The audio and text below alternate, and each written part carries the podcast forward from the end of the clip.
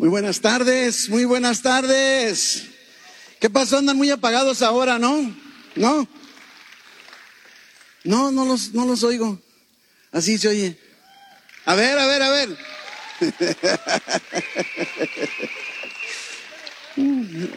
eh, que piten los carros, Cristian. ¿Será?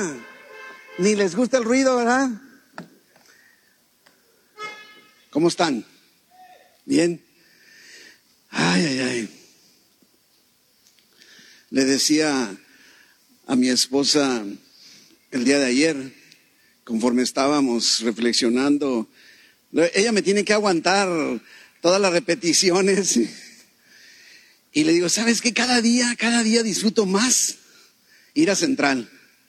Digo, estoy muy a gusto en casa, es un privilegio estar al frente de playas, pero disfruto venir aquí con ustedes, me da tanto gusto, la verdad, así es de que vamos empezando el día de hoy.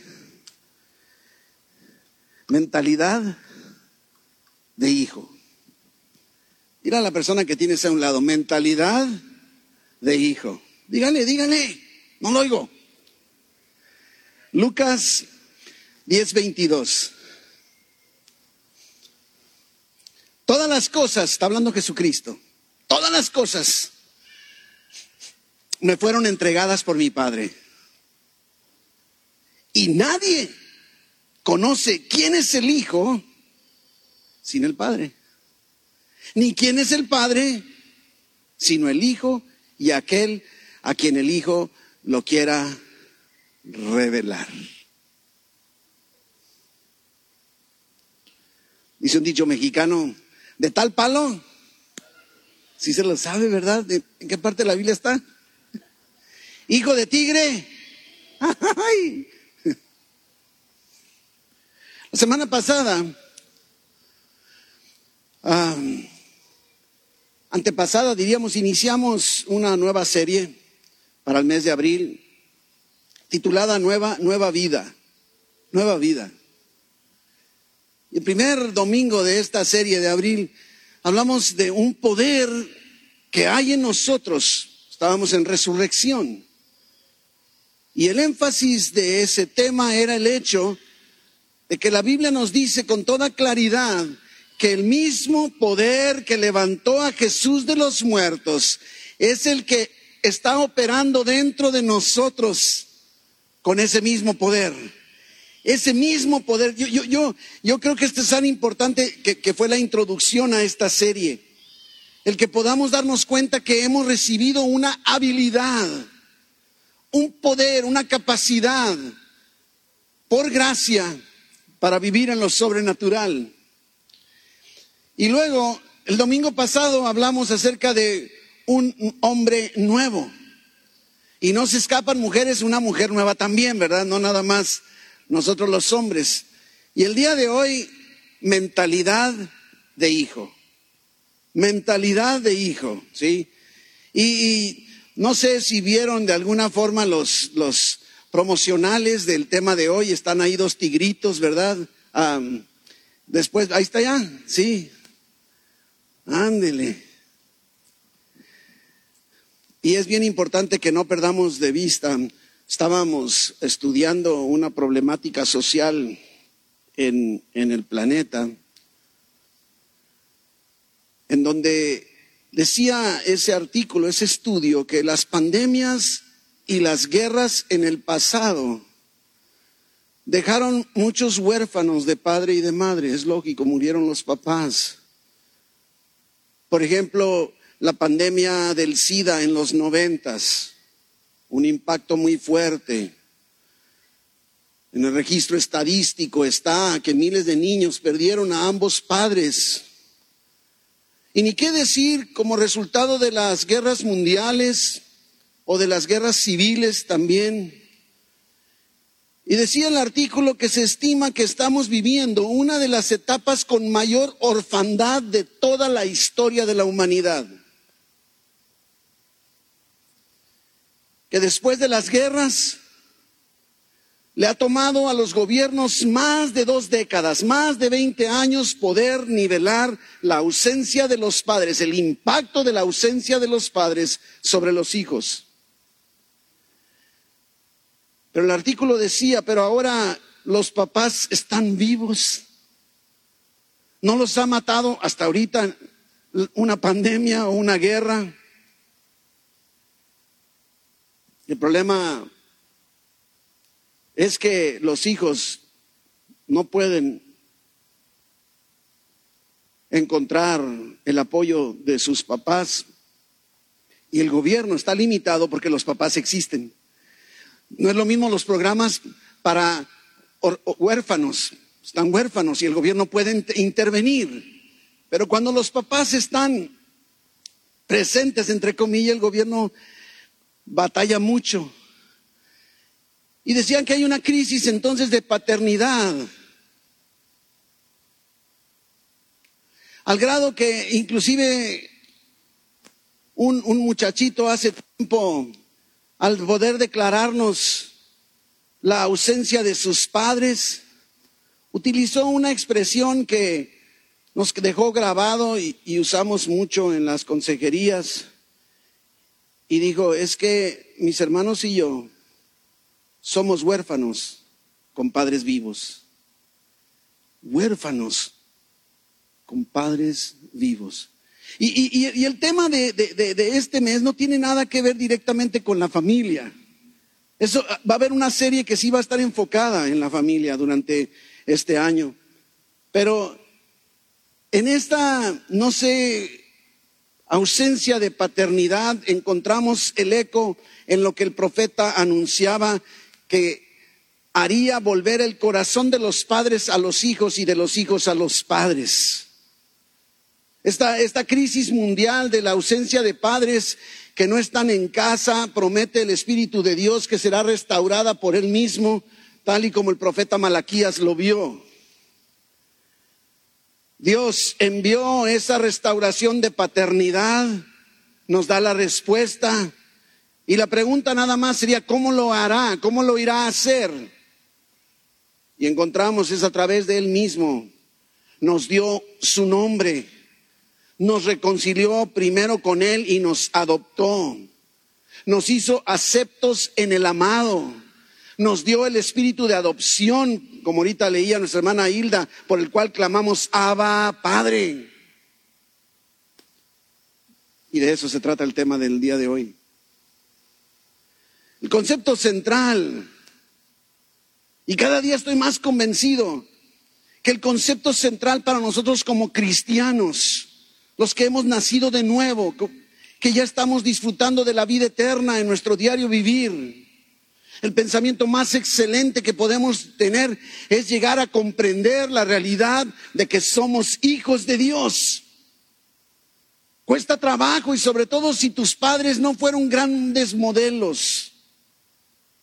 Pero esta, esta verdad es fundamental, es el pensamiento central, el mejor pensamiento, concepto que podamos tener como cristianos en nuestra vida, que comprendamos la realidad de que somos hijos de Dios.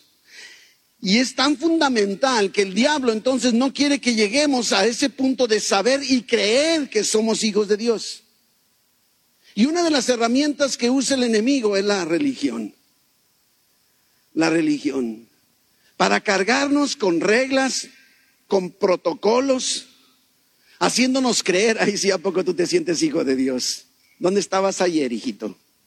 Nos hace pensar que tenemos que realizar esfuerzos para alcanzar algo que ya hemos recibido. Y entonces nos encontramos patinando, luchando por algo que ya tenemos. Es un derecho que nos fue dado en el momento en que entregamos nuestra vida a Cristo. Y si, si soy hijo, además otra verdad que vamos a ver hoy, tengo una herencia. Tengo una herencia. Y entonces, por lo tanto, no debería preocuparme por mi diario vivir. ¿Te, das cuenta por qué el diablo llega y golpea justo donde, donde, donde más puede doler?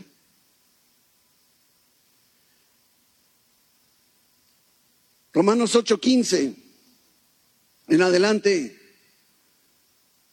nos dice el apóstol Pablo, pues no has recibido el espíritu de esclavitud para estar otra vez en temor, sino que has recibido cuál espíritu.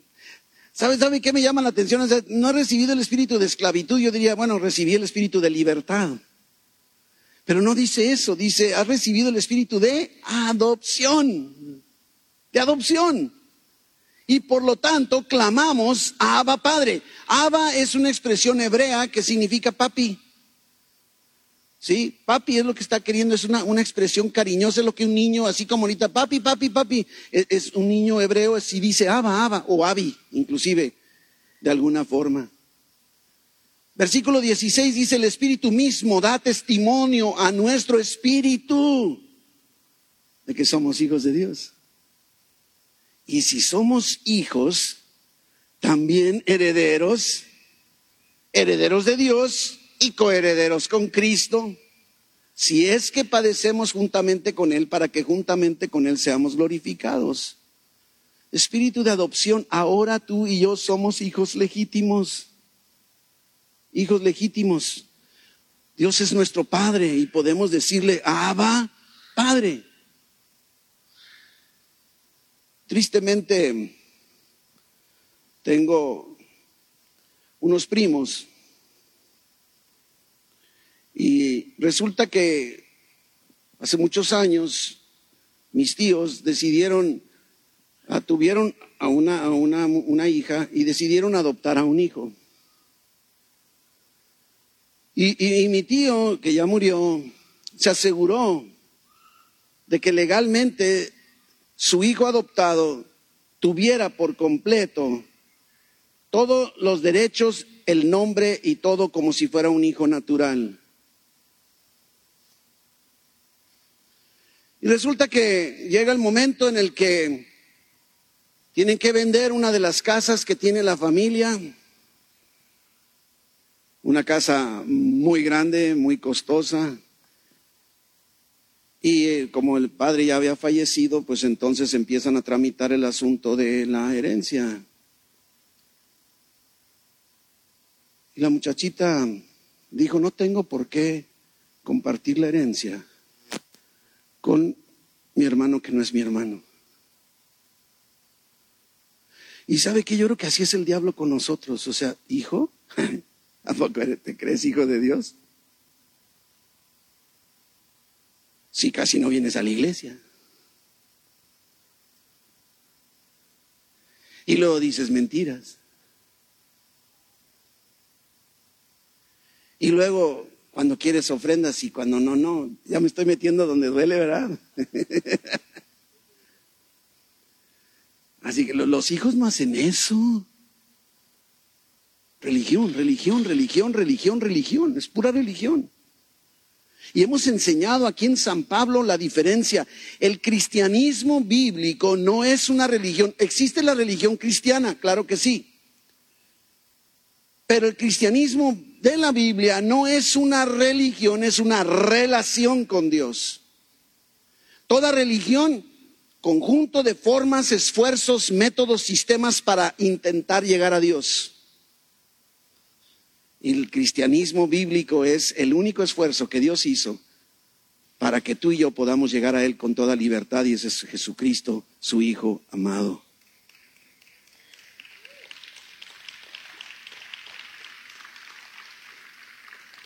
Ahora, adopción. Dice que fuimos adoptados. Fuimos adoptados. Adoptado, dice el diccionario, es el acto por medio del cual se toma como propio a un hijo ajeno, con el fin de establecer con él una relación filial, paternal, con idénticos vínculos que los que resultan de la procreación. Legalmente adoptar un hijo, en ese momento un hijo adoptado adquiere todos los mismos derechos que un hijo biológico. Es bíblico, es también jurídico. No es algo que ganas, es algo que recibes. En el momento en el que tú entregaste tu vida a Cristo, no tuviste que hacer nada y Dios te adoptó. No es que diga, Señor, ¿me, adoptas así como a Él? No tuviste que hacer nada. Y, precisamente como no se puede pagar la adopción de hijos de Dios, entonces tampoco la puedes perder. Si no hiciste nada para ganarla, ¿cómo podemos pensar que si hago algo la puedo perder? estos son puntos fundamentales. No, no, no puedo dejar de insistir. Los padres adoptivos no preguntan si el niño tiene casa. Sí, a ver, te voy a adoptar. ¿Tienes casa? ¿Verdad que no? Ah, ¿Tienes dinero? Eh, ¿Te alcanza para pagar la escuela? Porque yo no voy a tener, ¿no? Transporte, la ropa, ¿no? Es obvio, es obvio que no se adopta un hijo por lo que tiene, sino por lo que necesita. Y el mundo impone ciertas reglas, porque muchos papás que están dispuestos o, matrimonios que están dispuestos a adoptar ponen sus propios requisitos y dicen, bueno, si pasa de cinco años ya no estoy interesado en adoptar. y son los que más están disponibles. En Baja California hay muchos niños esperando a ser adoptados. Hay un ministerio aquí en la ciudad de Tijuana, estuve en varias reuniones con, eh, con ellos y hablan acerca de eso, la necesidad de ellos como cristianos, ese ministerio quiere impregnar o, o, inculcar en la mente del cristiano para que dé el paso de adopción a esas criaturas que no tienen opción. En un artículo en el Sol de Tijuana decía que hay más de 500 niños que están esperando ser adoptados, pero solo 126 reúnen los requisitos del gobierno para que puedan ser candidatos. Ya se hizo en esos 126 todo el papeleo, todos los requisitos, solo están esperando un papá, un, perdón, un matrimonio que los a no sé, los, los recoja, los adopte, ellos están anhelando, pero tienen un defecto, tienen más de cinco años de edad. Inclusive el, el, DIF de nuestro estado está con esa propaganda, promoción, actividad de adoptando familias, ¿verdad? Pero con Dios no es así. No importa cuántos años tengas. Qué suave. Decir, que, imagínate que dijera, no, mijito, es que viniste a mí, ya, ya tenías, y tú, Enrique, tienes más de 60 años, a mí se me hace que, híjole, a ver quién te adopta porque traes muchas mañas. Eso no hace Dios con nosotros. No lo merecemos, como la salvación también. Y, cuando, y cuando vemos el concepto de padre en la Biblia, nos damos cuenta que es parte de un pacto en el que nosotros no hicimos absolutamente nada. Este fue un pacto que hicieron entre Dios Padre y Dios Hijo en el tiempo señalado. Dice Gálatas 4:4. ¿sí? También hace rato lo leyó nuestra hermana Hilda. Dice, pero cuando vino el cumplimiento del tiempo, Dios envió a su Hijo, nacido de mujer, nacido bajo la ley para que redimiese a los que estaban bajo la ley, tú y yo estábamos bajo la ley, a fin de que recibiésemos qué cosa. Ahora, no, no dice de que mereciéramos, de que adquiriéramos, de que compráramos, no, que recibiéramos la adopción de hijos. Y entonces, por cuanto somos hijos, Dios envió también, fíjese, a nuestros corazones el espíritu de su Hijo el cual clama, Abba, Padre. Y termina el apóstol Pablo en esta sección, versículo 7, así que ya no eres esclavo. ¿Te fijas, te fijas cómo otra vez igual que Romanos? Dice, ya no eres esclavo, diría así, sino libre. Pero dice, no, ya no eres esclavo, ¿verdad? Eres hijo. Y si eres hijo, también heredero de Dios por medio de Cristo. Padre en el griego pater lleva mucho más allá que un padre biológico, es un nutridor, es un protector, es un sustentador. En el Antiguo Testamento la palabra padre aparece más de 600 veces y sabe que solo unas cuantas se refieren a Dios como padre. Porque el concepto del Antiguo Testamento no era ver a Dios como un papá. Yo creo que por eso batallaban tanto. El concepto de Dios como Padre y nosotros como sus hijos vino después de la cruz, vino después de Cristo. Ese es el punto medular. En el Nuevo Testamento, lógicamente, aparece más de 300 veces y se está refiriendo en la mayoría de las veces a Dios como nuestro Padre. Hubo, hubo un cambio en el Antiguo Testamento, insisto, no había el concepto de Dios como Padre. Antes de Jesucristo, Dios nunca fue conocido como un padre. Así de decir papá, ¿verdad? Padre, hasta que Jesús vino a la tierra y lo reveló. Dice Juan el capítulo 5, versículo 16, Evangelio de Juan 5, dice, y por esta causa los judíos perseguían a Jesús y procuraban matarle, porque hacía estas cosas en el día de reposo. Aquí tenemos que darnos cuenta que los líderes religiosos andan buscando ocasión de, para acusar a Jesús, para inclusive matarlo. Aquí está diciendo procuraban matarle. Y la razón es porque hacía cosas en el día de reposo que no debían, no debía hacerse. La ley lo prohibía. Y Jesús responde, mi padre trabaja hasta ahora y yo trabajo. Por esto, mire lo que dice versículo 18, los judíos aún más procuraban matarle, porque no nada más quebrantaba el día de reposo, sino que también decía que Dios era su propio Padre. Y luego mire cómo termina diciendo, haciéndose igual a Dios. Qué igualado eres Jesús. Somos una bola de igualados tú y yo, mi hermano, al declarar que Jesús, Dios es nuestro Padre. Y es que todos estos judíos, hebreos, antes de Cristo no veían, como digo, a Dios como Padre. Y por eso es que llegó un momento que no soportaban que Cristo dijera que era el Hijo de Dios. El concepto que el hebreo tenía de un padre en aquel entonces es que un papá otorgaba todo el derecho legal, ¿sí? A todo lo que era suyo. El hijo tenía derecho a toda la propiedad. No solo eso, el hijo era el representante del padre, era la imagen del padre, era la semejanza del padre. Por eso es que se les hizo absurdo. ¿Cómo es posible, Jesús, que tú digas eso? Si tú eres hijo de Dios, entonces te estás haciendo igual a Dios y eso no podemos concebirlo. Eres un hereje y te vamos a matar. Tenían un concepto limitado. Para ellos un hijo era la expresión exacta de su padre y por lo tanto no soportaban oír eso. Ah, pero viene para nosotros Efesios 1, versículo 5. Efesios 1, 5, en amor, habiéndonos predestinado. Ese es el propósito de nuestra existencia.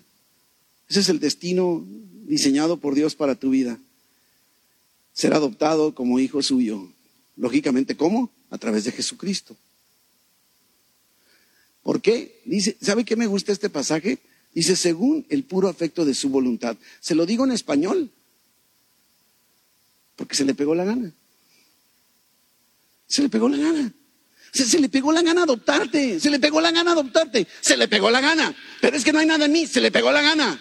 Y, y yo quiero verte que luches contra eso. A ver, échate esa según el puro afecto de su voluntad, porque así quiso, porque así se le pegó la gana, porque así se le antojó.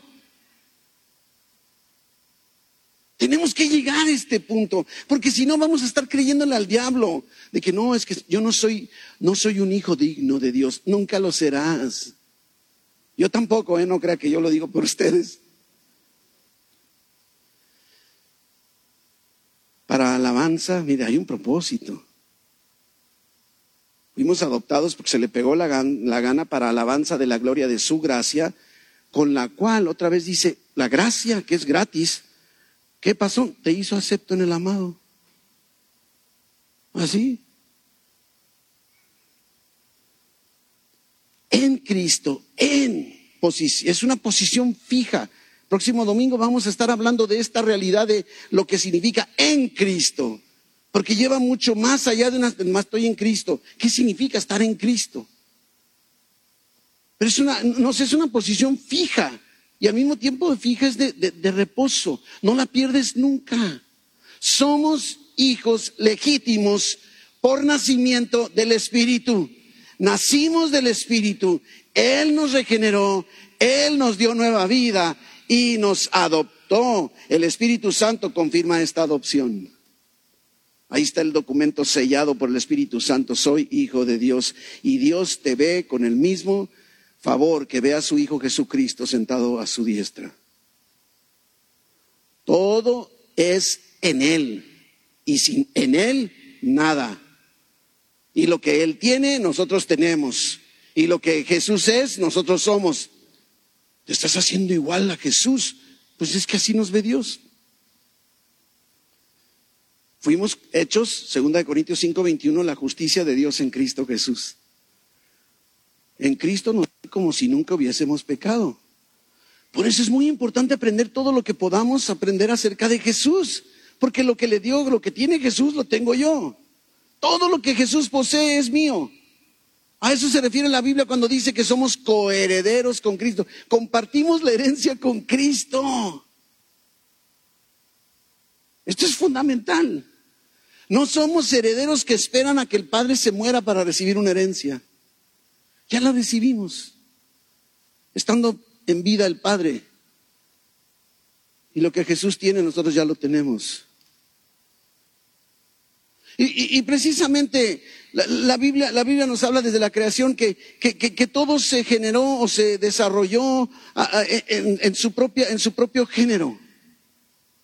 Sí, de, de, alguna manera, no sé, todo se reproduce según su especie, según su género, dice Génesis, según su naturaleza perros en perros, gatos en gatos, dependiendo de su especie. Los ovíparos generan ovíparos, los vivíparos generan vivíparos. Hijo de un oso, oso. Hijo de un león, león, ¿verdad? Hijo de tigre, tintito, dice. Somos hijos de Dios. Él nos engendró. De la misma manera que nacimos de nuevo, denle un fuerte aplauso a Dios.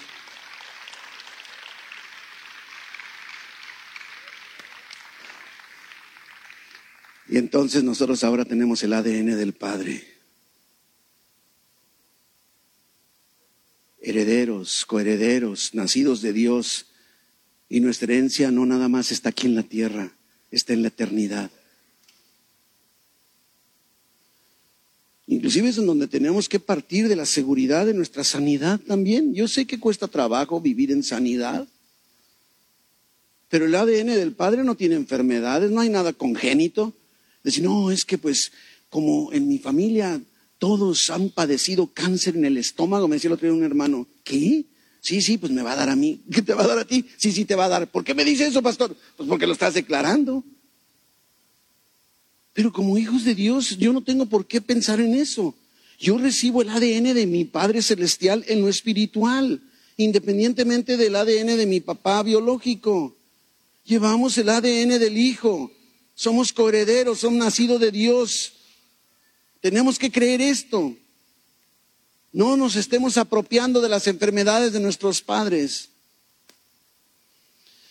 Jesús no andaba preocupado con lo que él pudiera pensar de Dios. Esto me gusta. Jesús no estaba diciendo, pues yo pienso, Padre, que tú eres. ¿Sabe qué? El interés de Jesús era, ¿qué piensa Dios de mí? ¿Qué piensa Dios de mí? ¿Sí? Cuando tú y yo caminamos con la certeza, sabiendo qué piensa Dios de nosotros, como dice el dicho, otro gallo te va a cantar. Otro gallo te va a cantar. Hay una gran diferencia. Allí en el Evangelio de Mateo, aunque también los otros evangelios, pero en el Evangelio de Mateo capítulo 3, versículo 16, encontramos precisamente que Jesucristo ah, bajó para ser bautizado y cuando salía de, de, las aguas después de ser bautizado, entonces hubo una voz de los cielos que decía, Dios hablando de Jesús y dice, este es mi Hijo amado en el cual tengo contentamiento o complacencia. Esa es la declaración que Dios hace sobre nuestra vida igual. Dios es quien le dio el título de hijo y de hijo amado. No dijo Jesús, yo soy tu, tu hijo consentido. Me preocupa a veces algunos cristianos que dicen, a mí se me hace que yo soy de los consentidos de Dios. Perdóname, pero eso no es cierto. En todo caso, todos somos consentidos y si todos somos consentidos, ya nadie quedamos consentidos. Debemos vivir así nosotros la declaración del cielo a la tierra y no al revés. ¿Se acuerda cuando hace algunos meses veíamos eso? La voluntad, lo que hay allá, que se haga aquí, no al revés, ¿verdad? Y entonces con este concepto podemos ver las cosas de arriba hacia abajo. Insisto, a Jesús, él no estaba interesado en, tratar de ver qué piensa la gente. Oye, que tú que eres no sé qué, qué importa, ¿verdad? Ni lo que pensaran. Jesús estaba concentrado en lo que Dios pensaba de él. Y es lo que yo quiero invitarte en esta tarde, mi hermano, a que caminemos interesados, buscando en qué es lo que Dios piensa de ti en este momento y toda la vida. No estés pensando en qué opina la gente. Concéntrate. Porque el que declaró fue Dios, este es mi hijo amado. Dios lo declaró. No, no es un título que Jesús se asignó a sí mismo, decir, yo soy el hijo amado de Dios. Necesitamos tú y yo comprender, nada es nuestro. Es más, ¿se acuerda cuando está Jesús ante, ante Pilato ahí en el Evangelio de Juan? Y, y, Pilato le dice, ¿qué, ¿qué no te das cuenta, Jesús? No me respondes a mí, ¿qué no te das cuenta que en mi mano está el que te mate o que vivas? Y Jesús dice, ninguna autoridad tienes sobre mí más que la que venga de allá para acá. Esto tenemos que creerlo tú y yo. Es lo que tenemos que declarar. Necesitamos comprender. Nada nos es nuestro si no viene de lo alto. Y todo lo que venga de lo alto es nuestro. Todo lo que conquistemos nosotros no es por nuestro propio esfuerzo, lo estamos heredando de nuestro Padre Celestial. Recibimos del cielo, no de la tierra. Y Dios considera nuestro todo aquello que Él nos da. Si Él te lo da, es tuyo. Y si Él te, hizo su, te hizo su hijo, eres su hijo. Es mucho más fácil saber lo que Dios piensa de mí que lograr descubrir lo que Dios, lo que es para mí Dios. Mejor me voy a meter a descubrir qué piensa Dios. No voy a ponerme a definir Dios. ¿Qué piensa Dios de mí? Y entonces puedo comprender muchas cosas como lo que hemos platicado. Cuando yo comprendo que Dios me ama, entonces aprendo que Dios es amor. Ahora sí conozco de Él. Pero primero, ¿verdad? Lo que Él me, da. Jesús es la manifestación del amor de Dios. Antes buscábamos a Dios. La gente en el mundo, en la historia, buscaba a Dios.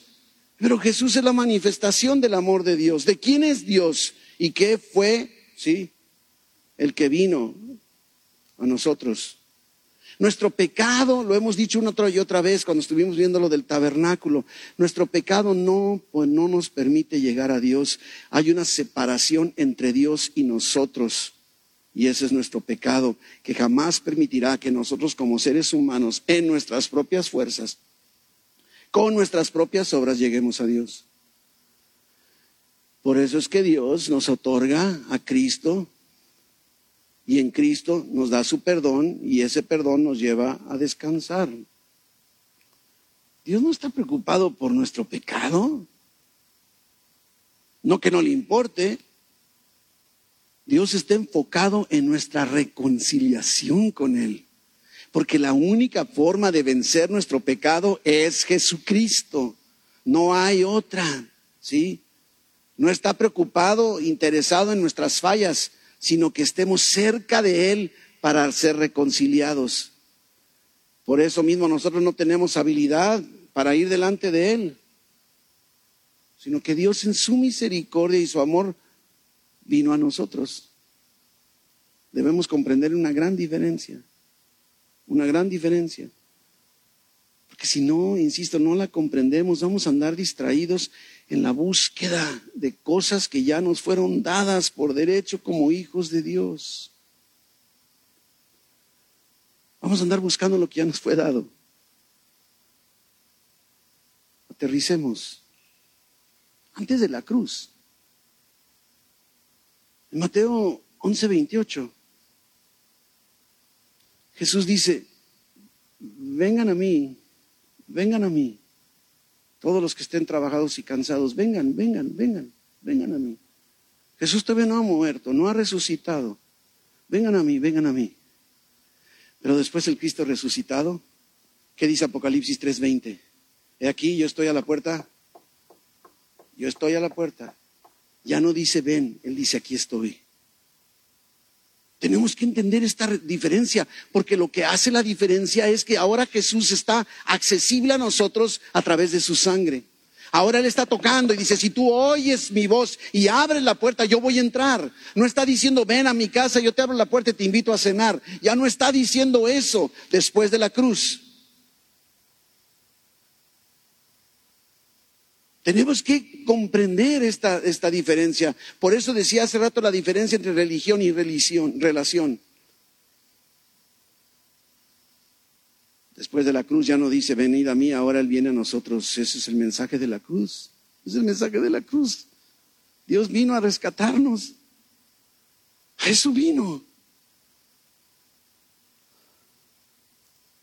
Y no somos nosotros los que tenemos el derecho para estar delante de Él es Jesús. Ya no hay condenación. Ninguna condenación hay. Lo dice con toda claridad Romanos 8. Jesús abrió el camino para que podamos abrir la puerta y tengamos comunión con Él. Antes luchábamos en nuestras fuerzas para recibir de Dios. Ahora Él toca la puerta, Él se acerca y nos otorga bendición y vida eterna. No la merecemos. Juan 1.12, más a todos los que le recibieron, a los que creen en su nombre,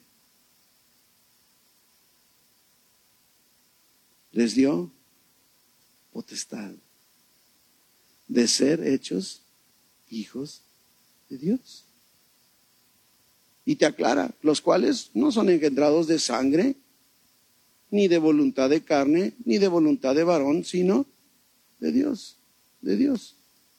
No dice que a todos los que buscan a Dios, dice a los que creemos en Jesús, a los que recibimos a Jesús. Ya no tenemos que luchar ni esforzarnos para llegar a Dios. Dios vino y habitó entre nosotros. Lo recibimos y nos dio el derecho de ser sus hijos. Mi hermano, mi hermana, ¿te das cuenta de lo importante que comprendamos esta verdad? Somos hijos de Dios. Dile a la persona que tienes a tu lado, eres hijo de Dios. Es más, dile, no te lo merecías, pero eres hijo de Dios. La cruz es el punto de cambio.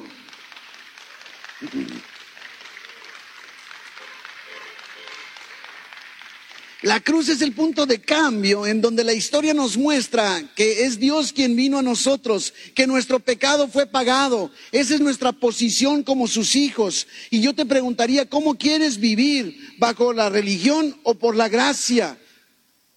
Tenemos que comprender esto. Dios nos dio este derecho. Nosotros no fuimos, ya somos sus hijos en el momento en que entregamos nuestra vida a Cristo. Es Dios quien nos está llamando sus hijos. Es Dios quien nos colocó en esa posición. Nos hizo la justicia suya en Cristo, como dijimos. Es Dios, es Dios. Yo no me estoy adjudicando ningún derecho. No es un invento mío.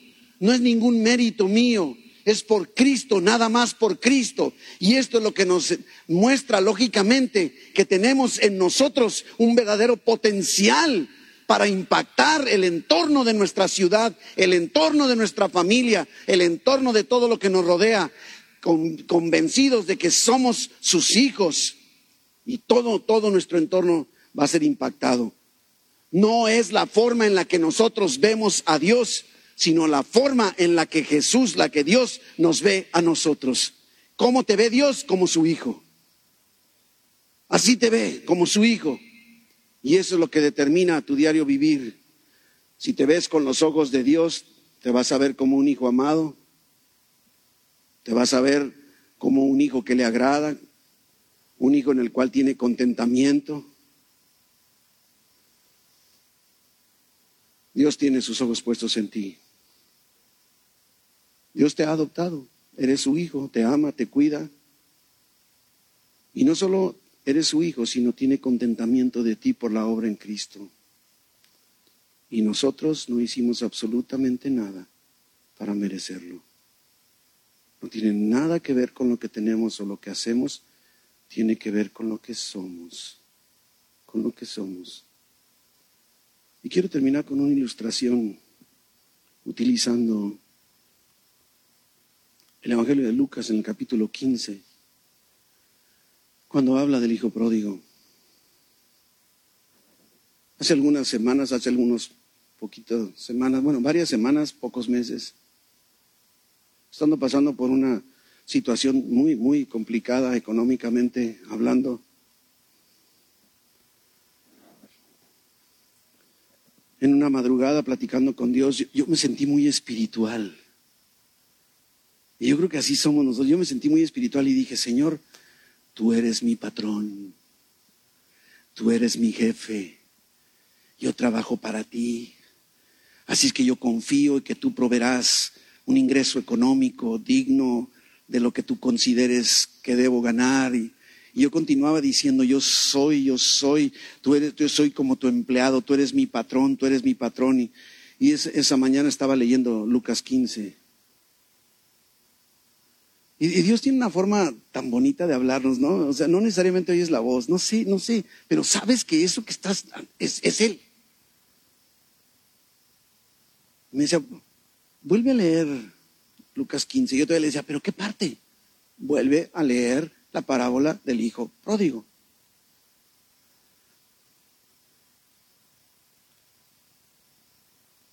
Cuando llegué a la parte en donde dice que el hijo pródigo volviendo en sí, dijo, voy a regresar a mi padre. Y le voy a decir, Padre, he pecado contra el cielo y contra ti. No soy digno de ser llamado tu hijo. Hazme como uno de tus jornaleros. Y otra vez sentía que Dios me decía, ¿qué es jornalero, hijo? Pues el que trabaja por un jornal, el empleado. Y otra vez sentía como que decía, sí, el que tiene un patrón, ¿verdad? Y yo, ajá. Y me dijo, escúchame algo, hijo. No soy tu patrón. Soy tu padre. Y tú eres mi hijo. No vengas conmigo a pedirme provisión como un empleado, porque no lo eres. Eres mi hijo Eres mi hijo amado y tengo contentamiento en ti por la sangre de Cristo que fue derramada en tu corazón desde hace muchos años. Ven a mí como tú, como mi hijo. Tú eres mi hijo y yo soy tu padre. Mi hermano, yo quiero invitarte, mi hermana, a que ese sea nuestro acercamiento a Dios. No somos nada más criaturas. No somos empleados. No tenemos un patrón. Tenemos un Padre que está en los cielos y un Padre que nos ama y que tiene contentamiento sobre nosotros, no porque lo merezcamos, no porque hayamos hecho algo bueno, sino porque nos ve en contentamiento a través de del sacrificio y de la obra redentora de Jesucristo. ¿Lo crees, mi hermano? Porque esto debe transformar toda nuestra existencia. Salgamos de aquí creyéndonos como los que somos hijos de Dios, amados y Él tiene contentamiento de nosotros. Y impactemos nuestro entorno, iglesia. Impactemos nuestra ciudad, sabiéndonos hijos de Dios. Y tenemos acceso a todo lo que es del Padre. A todo lo que es del Padre ya nos fue dado por completo. Ese fue el error de, del otro, del, hermano del hijo pródigo. Que estaba enojado, decía, ¿sabes qué tanto tiempo tengo yo aquí contigo? Nunca me has dado lo que le das a, tu, a, a mi hermano ay hijo, todo aquí es tuyo y no lo usaste. Ya te ha dado todo, mi hermano. Sal de aquí creyéndolo y comportémonos, caminemos con la certeza de que Él nos está calificando como sus hijos, hijos amados y tiene contentamiento. Padre, gracias, gracias Señor Todopoderoso por tu palabra tan hermosa, porque eres nuestro Padre porque podemos acercarnos a ti, Señor, independientemente del tipo de papá que hayamos tenido en, lo biológico, Señor. Tenemos un Padre perfecto que eres tú en los cielos y que no nos ve por nuestra condición, sino nos ves a través de los ojos y a través de la presencia de Jesucristo en nuestras vidas. Gracias porque somos tus hijos amados y te complaces en nosotros. Permítenos, Padre, que esta verdad pase de la mente al corazón y salgamos a vivirlo. Bendice a tu iglesia, Padre bendito. Tú conoces sus necesidades. Ven, Padre bendito, con esa prosperidad tuya. Dales estrategias, mi Dios, como dice Deuteronomio, que, que, tú nos has dado el poder para hacer riquezas. Dale las estrategias, mi Dios, para salir adelante en medio de estas circunstancias tan cambiantes. Trae sanidad a sus cuerpos. Fortaleza al que necesita consuelo y aliento. Rodéales con tu favor y protégelos con tu presencia, Padre. En el nombre de Jesús. Amén, amén, amén. Dios les bendiga, Dios les bendiga.